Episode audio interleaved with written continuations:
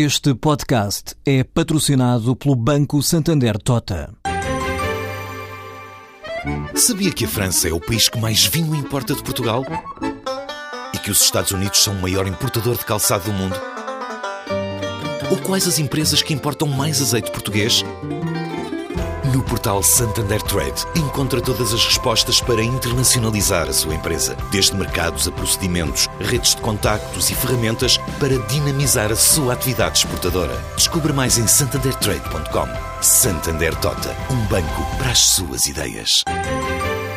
Como acontece todos os anos, esta rubrica, a Economia Dia a Dia, fica suspensa no mês de agosto Daí que vale a pena, nesta última crónica da temporada, chamar a atenção para duas ou três coisas que podem ser importantes no mês que começa hoje.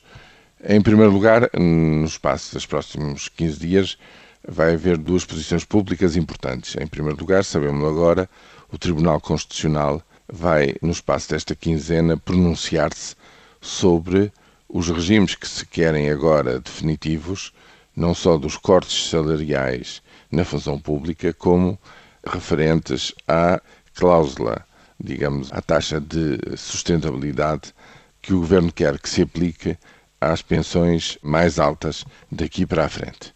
Este é o primeiro ponto. O segundo ponto é que, em meados do mês de agosto, o INE vai publicar a primeira estimativa rápida quanto ao comportamento da economia no segundo trimestre deste ano, Dando-nos uma ideia, recordo-lhes que o primeiro trimestre teve um resultado misto, para não dizer mesmo negativo, e já uma primeira estimativa aqui dos nossos vizinhos espanhóis, que aponta para um fortalecimento e um acelerar da economia espanhola, o que é um bom sinal, digamos, é uma boa ajuda em termos da economia portuguesa. Veremos o que é que esta primeira estimativa rápida nos diz. E, evidentemente, ao longo das próximas semanas, haverá desenvolvimentos desta grande história que é, digamos, a, o desabar do império da família Espírito Santo, nomeadamente, provavelmente conhecer-se-ão os contornos da operação de aumento de capital do Banco Espírito Santo.